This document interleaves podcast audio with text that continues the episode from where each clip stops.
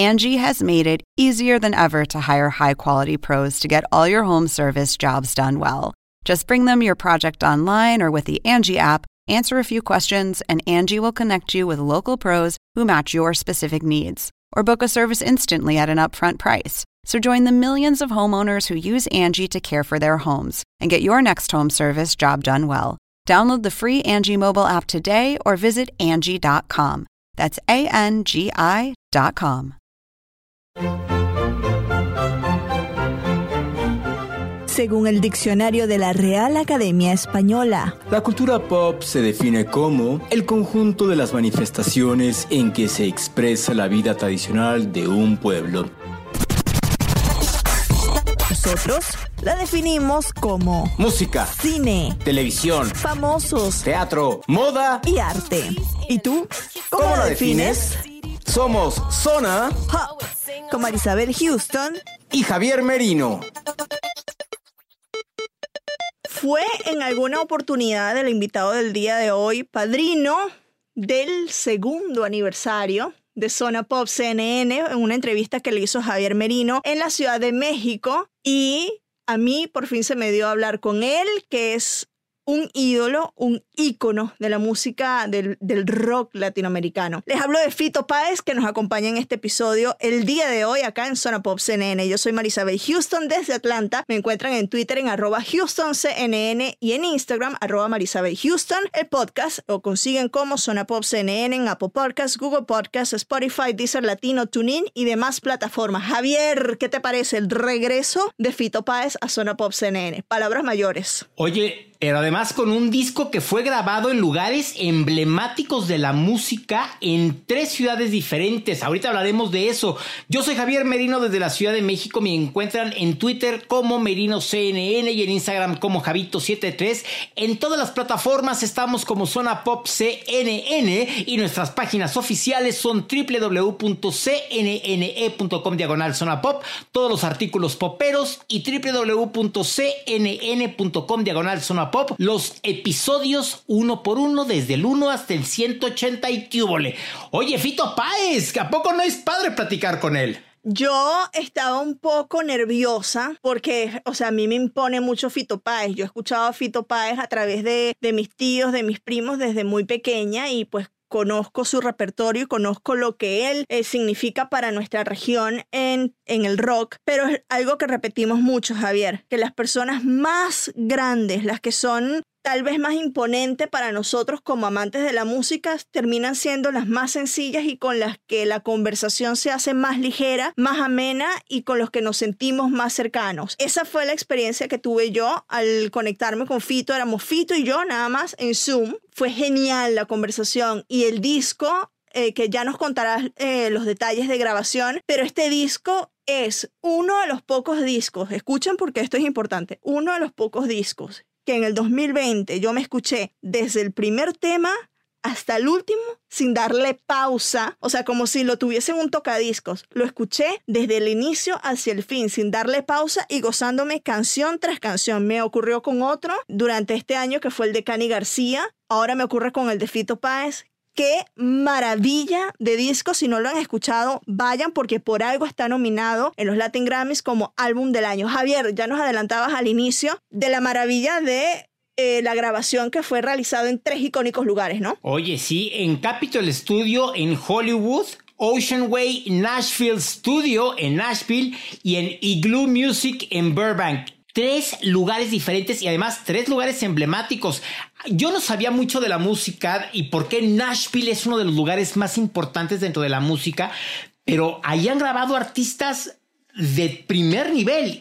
E- Elvis. incluso El, Sí, e Sí. incluso, o sea, artistas que están empezando. Algo debe de tener este lugar en Nashville para que todo el mundo se vaya ahí. Como que no te imaginarías que Nashville sea un lugar icónico dentro de la, música si no sabes nada de la música. Como que te irías por Los Ángeles, Miami o quizá Nueva York, ¿no?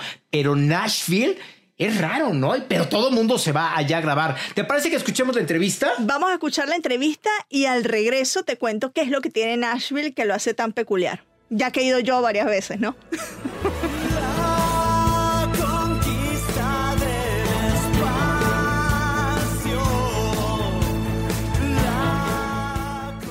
Un placer tenerte acá de nuevo en Zona Pop CNN. Fito, habías conversado con mi compañero Javier Merino en la Ciudad de México cuando en uno de tus lanzamientos, no recuerdo cuál es el disco con el que conversaste con él, pero en esta oportunidad te tengo yo acá con tu nuevo disco, La Conquista del Espacio. ¿Cómo estás? Bien, bien, bien, aquí en la encerrona porteña, escribiendo, haciendo, haciendo cosas. Te comentaba antes de iniciar la entrevista que me pasó una cosa muy particular escuchando tu disco y es que tiene un magnetismo. Cuando lo empecé a escuchar tiene un magnetismo tan especial que no puedes dejar de escucharlo, que vas canción tras canción y te, te vas enamorando de los temas, de la melodía sobre todo. Y hay algo que yo siempre comento, que sé cuando una canción es buena porque mi esposo, que es gringo, no habla nada de español, le empieza a gustar una canción, yo digo, ahí está, ese es el éxito porque no entiende la letra, pero sí la música, la esencia de la canción. Ha sido maravilloso, de verdad, escuchar el disco, ¿cómo ha sido para ti crearlo? Mira, eh,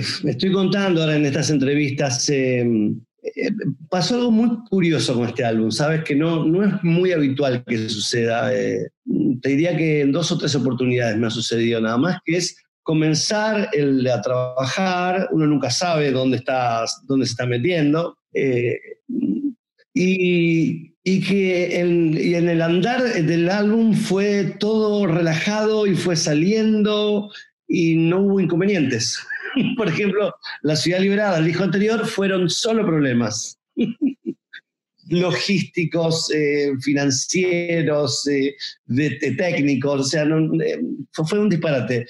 Al contrario, este fue desde el comienzo, que fue, lo arrancamos, me acuerdo, el 13 de marzo del 2019, en un pueblito en el sur del estado de Bahía, en Brasil, en Trancoso. Allí esos 10 o 12 días eh, compuse 12 canciones, de las cuales 9 fueron al álbum. Casi con las letras terminadas, con las estructuras que quedaron en el álbum, te diría en un 90 y pico por ciento. Después fuimos viajando, estábamos en gira, eh, entonces paramos unos días en Santo Domingo, hice unas versiones allí eh, en un en estudio casero en el hotel, después en Bogotá paramos otra semana, eh, ahí pude desarrollar algunos arreglos de cuerda, es la primera vez que también me hago cargo de los arreglos de orquesta, cosa que siempre se los encargaba a alguien. Eh, después en Buenos Aires, en la casa de Diego Olivero, que fue el coproductor, uno de ellos. Después nos fuimos a Los Ángeles con Gustavo Borner a la cabeza. Él fue el ingeniero y también coproductor del álbum. En los estudios Capitol, con Guillermo Dalán en el bajo, Abe Laboriel Jr. en batería, Juan Agüero, que era un Nobel guitarrista que lo tenía en la banda, iba a, a debutar por primera vez en primera A. Y todo se fue dando de una manera muy sencilla, te diría. Y fue todo con buen humor y buena, y buena vibra. Y te diría que a los 6, 7 meses de arrancado el proceso de composición, el álbum ya estaba grabado, pasamos por Capitol eh, a grabar, después nos fuimos al estudio de Gustavo Warner ahí en Burbank a hacer eh, las voces en tres jornadas, después nos fuimos a Nashville a meter la orquesta, eh, dirigida por Ezequiel Silverstein, un gran amigo mío, director argentino. Eh, y después volvimos unos días a Los Ángeles y Gustavo nos dijo, vuélvanse a Buenos Aires, yo hago las mezclas. Como no había mucho que hacer en las mezclas tampoco, porque estaba muy bien planteado todo, nos fui mandando las mezclas con el correr de los días y en dos semanas más estaba el álbum terminado. Así ¡Qué que maravilla! fue una experiencia muy gozosa, de verdad. Viste, como otras fueron tortuosas, esta fue totalmente gozosa y disfrutable. ¿Cómo llegaste al Nashville Music Scoring Orchestra? A mí Nashville es una ciudad que me encanta, tiene un misticismo musical, ca- eh, pasar caminando por el Music Row es una experiencia, imagino para los músicos debe ser similar para los que somos fanáticos de la música, que es saber que en esas calles, en esos estudios se compuso canciones tan épicas, tan icónicas. ¿Cómo llegaste tú a esta orquesta? ¿Por qué Nashville y no otra orquesta, ya sea Buenos Aires o de otro lugar? Mira, fue por problemas burocráticos, pero por, Ah. por suerte, por, por suerte llegamos allí porque nos encontramos con un director y una orquesta extraordinaria. Eh, de hecho, la sesión duró cuatro horas. eh, nada más, fue una sesión corta y muy efectiva. Eh, pero por, por un tema de papeles, íbamos- a grabar la orquesta en Los Ángeles, eh, la compañía no llegó a arreglar sus papeles y Gustavo dijo, vámonos a Nashville, que es una nave, hay músicos increíbles, hay estudios preciosos, y grabamos allí en Ocean Way, que es un, estudió, era una, una ex iglesia que la transformaron en un estudio de grabación. Eh, y sí, Nashville eh, es como uno de los centros motores de la música popular norteamericana, ¿no? Así que es inevitable sentir emoción en esa, en esa ciudad, ¿no? Cada vez que yo puedo me escapo, lo tengo a cuatro horas de Atlanta, entonces es un escape de fin de semana fantástico que manejas, pasas allí dos días y te regresas, es maravilloso. te vuelvas. Escuchas bares, escuchas, vas a un barcito, escuchas música, te tomas unos tragos, disfrutas dos días y te vuelves. Exactamente. Fito, ahí de este disco hay unos temas que a mí me... Bueno, todas las canciones es como un- una montaña rusa porque te ríes, piensas también, filosofas si, si se quiere, eh, en alguno de los temas, pero te digo los que a mí más me cautivaron. El de la gente en la calle me pareció un tema tan, tan duro que yo, yo hace un tiempo hice un reportaje de las personas sin techo, entonces ese tema en particular cuando iba escuchando la letra se me ponía el corazón, se me arrugaba un poquito el corazón, no sé si esa era la intención, pero son realidades muy fuertes que no lo escuchamos usualmente en, en música, ¿no? ¿Qué te inspiró para ti hacer esta canción y traer a Lali que le da una dimensión totalmente distinta? Bueno, los caminos son insólitos siempre, ¿no? De la invención musical. Entonces, eh, me acuerdo que tenía la estructura eh, musical, eh, un poco a la manera que de otras canciones como Dos en la Ciudad, en el, en el mood Steely Dan, digamos, eh, y tenía una letra que era una letra de un desamor y no sé qué cosa, y estaba, estaba cantando en Brasil, dijo, qué aburrido otra vez cantar esto, no sé qué, y le dije a Diego Olivero que me estaba grabando, "Pon- pon- poneme a cantar, voy a improvisar, poneme a cantar. Y salió la frase que fue gente en la calle y no hizo más que disparar escenas que había vivido, eh, sobre todo en Buenos Aires, porque habla de Buenos Aires la canción. En los últimos años, sobre todo, la, la gente que estaba viviendo en la calle fue, incre- fue increyendo, digamos. Pero no fue una escena eh, que haya vivido solo en Buenos Aires. Se ve todas Cuando partes, claro. en, en Los Ángeles Uh. era impresionante ver eh, la cantidad de gente que está como ex- casi excluida de la sociedad, te diría, ¿no? Y eso habla de la sociedad de alguna forma, si bien la, la canción eh, no, no hace un examen sociológico, porque para eso están los sociólogos, pero sí un artista puede retratar lo que ve, puede cantarlo eh, y después, bueno, generar estas emociones como te ha pasado a ti, ¿no? Eh, eh, es parte de lo que de la época en la cual vivimos, entonces eh, es inevitable pasar por allí y que eso no te afecte, ¿no? Claro, cuando yo leí el nombre del disco sin escucharlo, dije, bueno, Fito va a hablar del espacio sideral o algo así. Y cuando lo escucho, digo, no, o sea, es de otro espacio que es muy pertinente también durante esta época que vivimos, porque tu disco salió para tiempo y espacio para mí en Atlanta una semana después de que empezamos la cuarentena. Y cuando lo escucho, digo, Claro. bueno, esto es el espacio interior que todos estamos viviendo ahora encerrados, ¿no? Eh, ¿Cuál fue ese proceso para ti retrospectivo para ir creando estas canciones y, e enfocarte en, en lo primordial, ¿no? Porque eh, de eso habla el disco, de las cosas súper primarias, súper súper básicas que tenemos todos. Mira, uno eh, cuando está haciendo las cosas, generalmente, te repito, no, no, no sabe bien lo que está haciendo. Sin embargo, cuando el, el álbum fue ya terminado eh, en, todas sus, sus- en todos sus aspectos, eh, inevitablemente hay una escucha de decir, bueno, ¿qué, qué- de, de qué va esto? ¿No? Eh, porque el álbum, los álbumes musicales tienen la libertad de no, la posibilidad de darte la libertad de no atarte a una temática específica, pero siempre hay una, después que, te- que, que terminás de hacerlo, hay un savoir-faire a algo especial. Eh, y eso fue, en realidad es un álbum de un hombre, eh, una persona que ha vivido momentos duros eh, y que ha podido atravesar un montón de situaciones adversas eh, y, que, y que durante esa situación adversa ha tenido deseo de salir de allí eh, y ha salido allí y agradece la vida haber podido salir de allí. Así que me parece un poco el espíritu del álbum es ese, ¿no? Las cosas importantes son estas, entonces disfrutémosla y cuando estemos metidos en el medio del maelstrom, del huracán, de los, de los conflictos, muchas veces interiores, muchas veces, hay una posibilidad de redención, de volver a empezar, de salir, de corregir, de volver a comenzar un vínculo o, eh, otro vínculo con quien sea, o mejorar los vínculos entre nosotros, sobre todo haciéndonos cargos de nuestros errores y de nuestras eh, imposibilidades. Que eso está, diría, bien delineado la canción de las bestias. ¿no?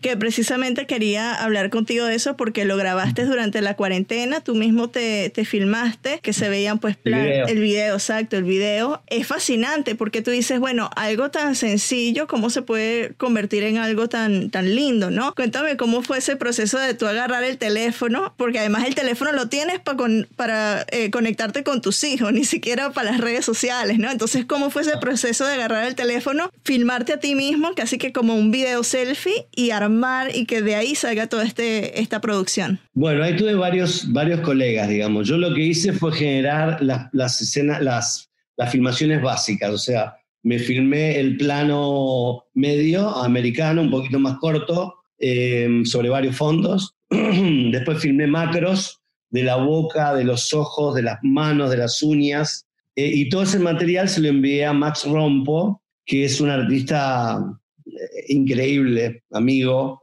eh, con quien tenemos una parcería de, ya algunos años. Entonces eh, me dijo, bueno, dame, dame, unos, dame unos días. Entonces él armó otro equipo con dos animadores más y durante el lapso de, los 10 días posteriores me fueron presentando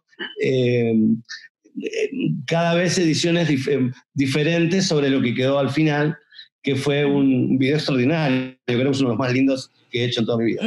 Por ahí leí, no sé si lo leí o te escuché nombrar que a ti lo primero que se te viene son las melodías, ¿no? Que eh, casi que te persiguen. Te despiertas tú en la noche o sueñas con una melodía y dices, bueno, me tengo que recordar de esto. A mí me ocurre con cosas de producción para el podcast. Digo, uy, esto está buenísimo, tengo que recordarme de esto el día siguiente. ¿Cómo es para ti que todas esas melodías te persigan a diario? A ver, eh, es, una, es una dulce persecución, digamos, ¿no? Eh, eh, es, es extraño, el, el- el- la- la- por, sobre todo por la forma en que hago la música, que no soy un hombre, digamos, que tenga un método o se vaya a sentar a tal hora, tal día, me levante a la mañana, a hacer tal cosa, tal otra, sino que simplemente Deja fluir. Tengo las los pianos, las guitarras por aquí, y cuando aparece, aparece, a veces te quedas horas, a veces te quedas unos pequeños instantes. Eh, y también, eh, más allá del, del- de la- de la- del, digamos, del juego diario con los instrumentos, eh, también aparecen en sueños las músicas. A veces eh, recuerdo la rumba del piano en el primer disco del 63 o el Wow Wow Wow de la Ciudad Liberada, que fueron canciones que fueron, me fueron dictadas en sueños. O sea, ni siquiera las hice yo. Me levanté y las puse al piano. Entonces, eh, entonces eh, suceden cosas muy hermosas con la música, ¿no? Eh, y mm, yo me doy la libertad para que todo suceda. Entonces, eh, después el problema es decidir, va esto, va lo otro, aquí sí, aquí no, aquí intervengo, aquí no. Eh, y en general soy poco, eh, no soy un gran cazador de melodías. No es que estoy a la caza, sino que simplemente aparecen. Por ejemplo, eh, haces una melodía eh, y, y te olvidas. Sí, totalmente. Entonces, y, no, y mi gen- la gente al- al- alrededor dice, ¿cómo te olvidaste esa melodía que era hermosa? No sé qué. Y yo digo, siempre digo, contestar mismo, ya llegará otra. Va a venir otra, después no, no, no hay problema, no, no, no. Siempre resulta, siempre funciona, ¿no? Va a venir Sí. alguien a acompañarte así. ¿viste? Bueno, eh, sé que estás escribiendo tu biografía y que has estado casi que 12 horas escribiendo durante todo el día. Te estoy robando minutos de, de ese preciado momento de escribir tus, tus memorias. ¿Cómo, cómo, ¿Por qué página vas? ¿Cómo has estado en, en el proceso? Bueno, a ver, estoy, eh, escribí muchísimo, pero hasta ahora lo que me gusta son 170 páginas. Ok. Eh, o sea que, y, y también, eh, digamos, lo que establecí hasta acá, pues ya llevo más de dos meses, es que voy a contar el primer volumen hasta los 30 años, eh, posiblemente incluido El amor después del amor, es toda esa experiencia, y sacar el primer volumen eh, que va a tener eh, un montón de páginas. Ya yo estoy lista Eh, para leerlas, ¿eh? que me encantan las biografías musicales. Hasta, eh, claro, pasa que acá se mezcla todo, Claro. la música, eh, con los primeros años están, acordate, las primeras veces, o sea, eh, ligadas a la música, al erotismo, a la literatura, a la calle, a los, a los excesos. Entonces, se- es como descubrir un- una vida así eh, en, de- descarnada, ¿no? de, manera descarnada. Eh, entonces, eh, decidí eso y, y a los 60 años sacaré Ah, los qué próximos 30 maravilla, años. me encanta. Eh, bueno, ya para finalizar, porque tenemos ya un ratito, sé que se cumplieron 30 años de que eh, entraste al estudio para grabar Tercer Mundo. ¿Qué recuerdas de ese disco? Porque va a ser ahorita en agosto que, que se cumplen esos 30 años de tú entrar a, a grabarlo. Hay algo que me encanta que tú dijiste en una entrevista, es- esto sí sé que lo leí, que ahí dices que empezaron a aparecer los colores en tu vida, un prisma, ¿no? Entonces, ¿qué recuerdas tú en especial de ese disco y quizás una anécdota que no hayas contado antes? Bueno, a ver, fue un disco bisagra en mi vida porque yo venía de un periodo bastante oscuro, eh, después de una situación familiar muy, eh, muy macabra, hubo un asesinato en mi familia, fue muy terrible. Eh, y ese álbum fue después de tres años del episodio del asesinato de mis abuelas, eh, fue empezar a escuchar ya otros tonos, otras coloraturas, eh, poder imaginarme historias de otra naturaleza, también eh, darle notas más graves a las cosas que eran graves. Eh, hubo como un crecimiento y fue el- el- la llave de paso hacia lo que después se transformó en el amor después del amor. Entonces para mí es un álbum, eh, todos, son, todos son parte de mi vida y los amo a todos por igual. Pero si tuvo una característica este álbum fue el haber sido eh, esa situación eh, de disco bisagra, ¿no? De, como, bueno, acá pegás un, timonazo.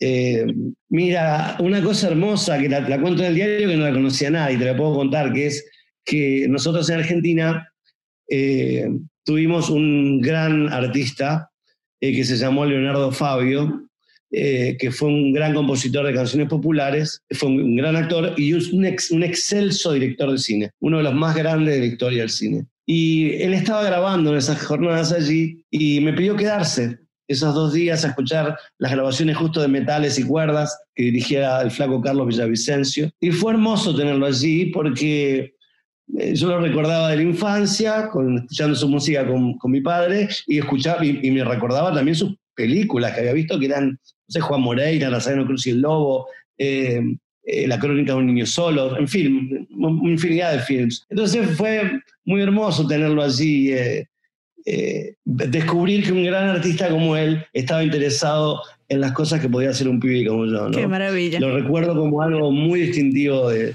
de esa grabación. Fito, te agradezco, es siempre un honor tenerte acá. Eh, nos hemos encontrado en varias oportunidades en Alfombra Roja, pero bueno, en Alfombra Roja hablas con mil personas, pero Ay. para mí es siempre un highlight de mi día, de mis coberturas, poder entrevistarte, tenerte acá es maravilloso. Te agradezco tu tiempo y desde ya, como te dije, esperando el primer tomo de, la bi- de tu biografía para poder leerlo y disfrutarlo acá en Atlanta. Cuando la tenga bien, bien picante, la vas a Eso. leer, que va a ser el. Te mando un abrazo, Fito. Yo también, corazón, te, agra- te agradezco mucho tu tiempo también. Un beso. Ya me quiero leer el libro de Fito Páez. Como escuchaste en la entrevista, Javier está preparando lo que sería su autobiografía, que la va a hacer en diversos tomos porque tiene mucho que contar. Al momento de la, de la entrevista, pues estaba, porque la está contando por décadas, son tres décadas, va de 30 en 30. Creo que es así que, que me explicó, que va este, de 30 años en 30 años, entonces van a ser como dos tomos. Ya el libro yo lo quiero leer, porque imagínate las anécdotas que tendrá Fito Páez, sobre todo en sus inicios, de todas las cosas que vio, de todas las cosas que vivió y otras tantas que nos podemos decir acá en el episodio en el auge del rock latinoamericano. No, bueno, todo lo que no ha de haber vivido Fito Páez, todo lo que no ha de haber hecho Fito Páez. O sea, sí, son, son de esos libros que quieres leer literal entre que el morbo y saber también qué fue lo que hizo, también qué es lo que estaba atravesando en el momento en el que vivió eso en específico, cómo lo sobrepasó, cómo se quedó, qué le gustó, no sé, cómo lo vivió. Sí es como para leerlo y seguramente pues para platicarlo con otros amantes de la música, es un hecho, ¿no? Algo muy peculiar que él ha dicho en declaraciones a medios que lo han entrevistado, y esto promete mucho, él dice que el único que queda mal parado en su libro es él mismo. Entonces, No, pues ya con eso te dan ganas de leerlo, ya. Ya, así ya, lo Ya. quieres leer. O sea, en definitiva. Fito, queremos el libro para Javier Merino, la Ciudad de México, para mi persona aquí en Atlanta y con dedicatoria, por favor. Dedicatoria personal a tus amigos de Zona Pop CNN, porque a fin de cuentas eres nuestro padrino. Yo no sé si él lo sabe, a mí se me olvidó decirle, Sí, claro. pero... se- No sé si se No. acuerde, o sea, de, de- No, de- de pero los se- pintereses que le hicimos. Es más, vamos a poner los pintereses. Ah, sí, me encanta, vamos a poner los pinteres. Estos son los intereses de Zona Pop. Para terminar, le voy a hacer unas preguntas y me contesta lo primero que se le venga a la cabeza. A ver, es difícil eso, ¿eh? Es, pero es tan fácil. No le voy a preguntar la raíz cúbica de 93. Ah, eso no, eso sería más sencillo. Claro. ¿Monocromía o Technicolor? Las dos cosas. ¿Bielsa o Sampaoli? Bielsa. ¿Messi o Maradona? Los dos. ¿Música o cine? Los dos. Último disco que compró. Em, me lo regalaron. Ah, Pero a ver, déjame pensar bien qué compré. Eh, un. eh, ah, em, Dudamel, eh, el cuarto movimiento. no, Dudamel es la, en la, es creo que era la quinta de Mahler, donde está el adagietto. ¿Los Beatles o los Rolling Stones? Los de todos, los dos. ah, pero no te olvides que soy pisciano yo, entonces. eh, ¿Todo sobre mi madre o Epitafios? eh, ¿Epitafio cuál era? La serie de HBO. Ah, no, no, todo sobre mi madre. ¿Fito Páez o Rodolfo Páez Ábalos? Rodolfo Páez Ábalos. Gracias, Fito Páez, por regresar a Zona Pop CNN. Adorada. Gracias, tienes las puertas abiertas, como les decimos, a todos los invitados que han estado Capo, en che, Zona super Pop. top, Gracias. super top. Fito Páez, te, te llena de energía argentina que te provoca irte allá. Yo, yo quería ya buscarme un mate, tomarme un mate para sentirme a gusto hablando con Fito, pero bueno, te decía de lo de Nashville. Cuando vengas, cuando eventualmente vengas a Atlanta, nos vamos a echar un viaje, nos vamos a dar un viaje a Nashville porque queda muy cerca de Atlanta. Con Leticia, nos vamos a ir con Leticia los tres. Imagínate cómo será ese viaje, Leticia. Con, con Sor Guevara. Leticia Guevara es una compañera eh, amiga. Yo ya quiero cantar todo el disco de La novicia rebelde con Sor Guevara. Es una compañera amiga de CNN en español radio. Me la imagino perfecto así. Y además, además es su musical favorito. Entonces se la sabe todas las canciones. No. Quiere ir a Salzburgo nada más por The Sound of Music, por la novicia re- eh, voladora rebelde. Para subirse a la montaña y Claro. girar así. "The hills are alive with the sound of Exactamente. music". Bueno, eh, Nashville es, no sé, la magia que tiene Nashville es algo espectacular. Hay una área que se llama Music Row, que literal es una calle en donde tú caminas y están todas las disqueras. Está Warner Music, está Capitol Records, está RC- RCA, está Universal, está Sony. En todos esos edificios Tú ves, por ejemplo, Blake Shelton, en donde grabó Blake Shelton, en donde grabó Kelly Clarkson, hasta que llegas al famoso estudio, que creo que era el estudio A, en donde grabó Elvis Presley. Cuando tú llegas allí, tú dices, son palabras mayores, o sea, la energía que se siente, saber que el rey del rock grabó en esta ciudad es espe- espectacular. Y una de, las cosas fa- fascinantes de Nashville, que es una ciudad que yo mientras más voy, más le agarro, le agarro cariño, a mí me, ya me fascina. La primera vez que yo fui fue un choque muy, muy fuerte porque no me esperaba todo lo que vi en la ciudad y fue para entrevistar a Nick Carter hace como 8 o 9 años. Nick Carter, de los Backstreet Boys. Esa fue la primera vez que fui a Nashville. Pero bueno, una de las cosas que más fascina, la calle principal, si se quiere, en donde están todos los honky tonks y el ni- la calidad de músicos que tú escuchas ahí, Javier, o sea, es música que tú dices, oh my God, el talento que hay en esta ciudad y talento que tal vez nunca va a ser firmado por una disquera, ¿no? Que eso es lo, lo que te rompe un poco el corazón porque sabes que gente que está luchando todos los días por tener un disco o por hacerse famoso y que tal vez no lo van a lograr, pero que no han dejado que eso les aleje de la música y tocan en los honky tonks. No, es que cuando tú vayas, tú vas a entender toda la magia que tiene Nashville y musicalmente por qué muchos de los que amamos la música regresamos y vamos a esa calle aunque quedemos sordos, porque sales de esa calle y sales escuchando el de la música tan duro que suena. ¿Sabes a dónde más? Y, y no me había caído el 20 que tenemos que ir a Memphis para ir a Graceland a, ver- a conocer la casa de Elvis Presley. Hasta ahorita me cayó el 20. No, no, no me preguntes por qué se me vino Graceland. Y yo, Graceland está en Memphis. Rápidamente, ¿dónde está Memphis? ¿Dónde está Nashville? Y dije, ya, tenemos que ir a Memphis también. Sí, es una, una distancia que es un poco más larga, o sea, es la misma distancia. Si vamos de Atlanta a Nashville o de Atlanta a, a Memphis, es la misma distancia, entonces el viaje podría ser Atlanta, Nashville, Nashville, Memphis, Memphis, Atlanta. Haríamos como un triángulo ahí de una forma muy extraña. Eh, pero sí, en Memphis, además es la ciudad de donde es Justin Timberlake también.